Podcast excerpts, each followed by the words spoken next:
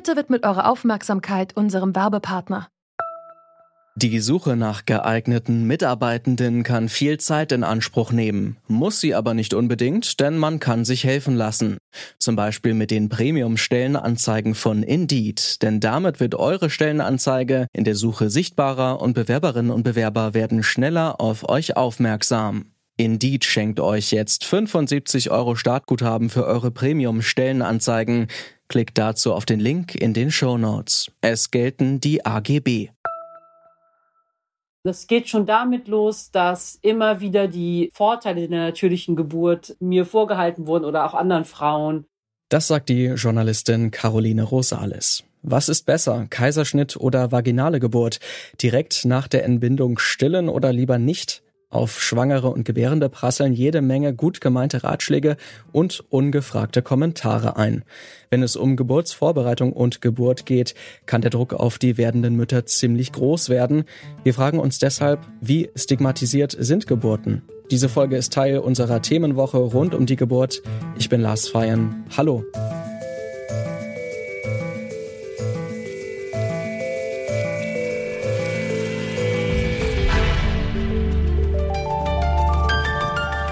Zurück zum Thema.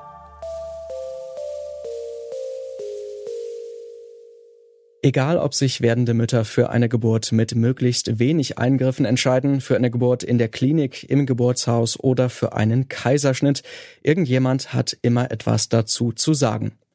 Die Journalistin und Buchautorin Caroline Rosales schreibt über Gesellschaftsthemen und über ihre ganz persönlichen Erfahrungen mit der Geburt ihrer Kinder. Ich habe sie gefragt, welche Erfahrungen sie als Mutter gemacht hat. Also die Mutterschaft ist in Deutschland und in anderen europäischen Ländern ja nicht privat. Das ist ja immer ein großes gesellschaftliches Diskussionsthema. Und man muss relativ schnell entscheiden als Schwangere, welcher Typ Mutter man dann ist. Ob man mehr auf die anthroposophische Schiene will, ob man relativ konsumorientiert dadurch will. Also es gibt so viele Schulen und man wird von unterschiedlichen Seiten, von Freunden, Verwandten, Bekannten, auch Ärzten, Hebammen dahingehend unter Druck gesetzt. Also ich habe jetzt bald vier Kinder, also ich bin im neunten Monat schwanger und bei meinem ersten Kind vor zehn Jahren weiß ich noch, dass ich in einem so sehr alternativen Geburtsvorbereitungskurs war und dann haben wir vier Stunden über den Geburtsprozess geredet und alle Phasen. Und dann sagte die Kursleiterin, ach Moment mal, jetzt haben wir noch den Kaiserschnitt vergessen. Und dann wurde so zehn Minuten so, ja, okay, also das muss man ja nicht machen und so. Und irgendwie dachte ich sofort, aber das wäre doch total was für mich. weil ich, ich hatte, ich hatte, mich hat das total befremdet, diese ganze natürliche Geburtsgeschichte. Aber ich hatte schon das Gefühl, ich muss das so machen, da muss ich jetzt durch. Und ich glaube, das ist ein großes Manko in der ganzen Geburtsvorbereitung, dass dem Kaiserschnitt überhaupt keine Bedeutung eingeräumt wird, obwohl in manchen Krankenhäusern, auch gerade in Berlin, die Kaiserschnittrate ja bei 30 Prozent liegt. Dennoch fallen die Frauen da einfach total unvorbereitet rein. Laut Statistischem Bundesamt kommen in Deutschland etwa 30 Prozent der Babys per Kaiserschnitt zur Welt. Dabei ist nur etwa bei 10 bis 15 Prozent der Geburten ein Kaiserschnitt medizinisch notwendig. Nämlich zum Beispiel, wenn das Kind quer im Mutterleib liegt oder wenn der Kopf des Babys größer ist als das Becken der Mutter. Doch ein Kaiserschnitt birgt auch Risiken. Bei dem Eingriff wird die Gebärmuttermuskulatur durchtrennt. Das kann bei späteren Geburten dann zu Komplikationen führen.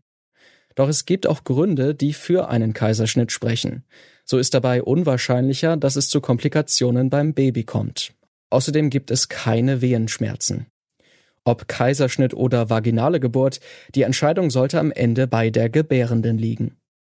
Ich habe Caroline Rosales gefragt, ob es noch andere ungebetene Ratschläge gibt, die ihr im Gedächtnis geblieben sind.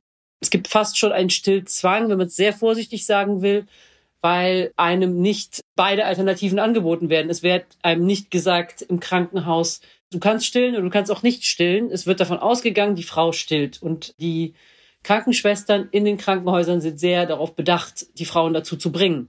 Und das habe ich schon als heftig erlebt. Es gab beim ersten Kind, da ist man noch völlig unerfahren, es gab überhaupt keine Alternative.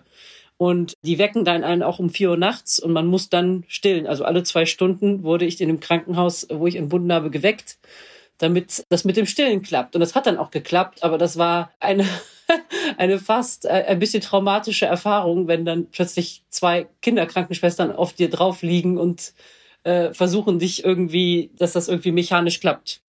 Fast 90 Prozent der Frauen haben bei der Geburt ihres Kindes die Absicht zu stillen. Doch nur 68 Prozent stillen ihr Kind nach der Geburt ausschließlich. Stillen kann sich positiv auf die Bindung zwischen Mutter und Kind auswirken. Außerdem enthält die Muttermilch viele Nährstoffe und Mineralien für den Säugling. Doch nicht alle Mütter wollen stillen, denn stillen bedeutet auch einen Einschnitt in den Alltag und schränkt die Selbstbestimmung über den eigenen Körper ein. Mütter, die nicht stillen, werden jedoch oft als Rabenmütter stigmatisiert. Die gesellschaftlichen Erwartungen an junge Mütter und Gebärende sind hoch. Warum bekommen Frauen in dieser vulnerablen Situation auch noch Druck von außen? Auch das habe ich Caroline Rosales gefragt. Ja, darüber mache ich mir gerade viele Gedanken. Ich glaube, dass dieses Ideal der Mutter, der deutschen Mutter, wird immer noch sehr hoch gehalten, weil natürlich muss eine Frau auch naturalisiert und geformt werden und auch dazu gebracht werden, eben kostenlose Care-Arbeit zu leisten, weil sonst wäre unser soziales System nicht so nachhaltig und so gut funktionierend, wie es jetzt ist. Und auf der anderen Seite ist das auch immer so ein Sehnsuchtsort, so diese Mutterschaft, die gute Mutter, die sozusagen für Harmonie in der Familie sorgt und die das Baby liebt und versorgt. Und das ist ja dann auch, je mehr man die Mutter idealisiert, desto besser kann der Vater sich rausziehen und sich auf gut Deutsch verpissen und seiner Arbeit nachgehen. Und also die Glorifizierung dieser Mütter ist ja auch immer ein bisschen super, dass sie das alleine schaffen, aber die sollen es ja auch alleine schaffen. Nun schreiben Sie auch viel über Ihre eigenen Erfahrungen und plädieren dafür, die Geburt auch zu entstigmatisieren. Welche Reaktionen bekommen Sie denn von Ihren Leserinnen? Tatsächlich nur gute. Also was das Kaiserschnittthema angeht. Ich habe mal einen Text geschrieben bei Zeit Online, da ging es um die Würde des Kaiserschnitts. Und da habe ich wirklich nur gute Zuschriften bekommen und auch prominente Frauen sogar, die gesagt haben, wie gut sie diesen Text fanden, auch für sich. Also ein bisschen so in die Richtung, endlich sagt's mal jemand, dass das eben auch als vollwertige Geburt zählt. Und ich habe das Gefühl, dass auch viele Hebammen und viele Stillberaterinnen gerade auch auf diesen Trend aufspringen und versuchen, die Geburt egal wie sie verläuft, auch im Kaiserschnitt eben nicht so zu verteufeln, wie die es vielleicht noch vor zehn Jahren gemacht haben. Also man konnte sich sicher sein, wenn die Geburt im Kaiserschnitt endet, das haben mir viele Freundinnen erzählt, dass man dann so eine enttäuschte Hebamme da sitzen hatte. Und ich glaube, das hat sich doch sehr geändert. Und dann zum Schluss noch die Frage, Sie sind ja mittlerweile Mutter von drei Kindern und das vierte ist auf dem Weg, wie Sie uns gerade schon erzählt haben. Haben Sie einen gesunden Weg gefunden, wie man mit diesen Stigmata umgehen kann und vielleicht auch ein bisschen entspannter damit umgehen kann? Also nach äh, vier Kindern kann ich dann wahrscheinlich mit gutem Gewissen sagen, dass ich alles gemacht habe. Ich habe zwei Jahre lang gestillt, das eine Kind. Ich habe ein Kind fast gar nicht gestillt. Ich habe ein Kind acht Monate gestillt. Ich habe insgesamt dann vier Kaiserschnitte gehabt. Also ich habe immer das Gefühl, es kommt danach noch so viel mit dem Kind, was entschieden werden muss und jetzt auch im Schulalter und darüber hinaus, dass die Geburt und die Stillzeit ein so winziger Teil ist, dass man sich eigentlich gar nicht so viele Gedanken darum machen muss und einfach nur gucken muss, dass man irgendwie durchkommt und irgendwie, dass man selber damit glücklich ist. Schwangerschaft und Geburt bedeuten einen tiefen Einschnitt im Leben der Gebärenden. Dass dabei jede Menge Erwartungen an werdende Mütter gerichtet werden, das macht es nicht gerade einfacher. Was sollte entscheidend dafür sein, wie eine Geburt erfolgt? Der Wille der Frau und die medizinischen Notwendigkeiten sollten den Ausschlag geben, nicht aber gesellschaftliche Stigmata. Individuelle Faktoren sollten entscheidend sein, damit die lebensverändernde Erfahrung der Geburt den Bedürfnissen der Gebärenden so gut wie möglich gerecht wird. Morgen geht es weiter mit unserer Themenwoche zur Geburt. Dann schauen wir uns an, wie Hebammen arbeiten. An dieser Folge mitgearbeitet haben Charlotte Müller, Alina Eckelmann, Jonas Nikolik, Rabia Schlotz und Benjamin Serdani. Chefin vom Dienst war Alea Rentmeister und mein Name ist Lars Feyen. Ich sage Tschüss und bis zum nächsten Mal.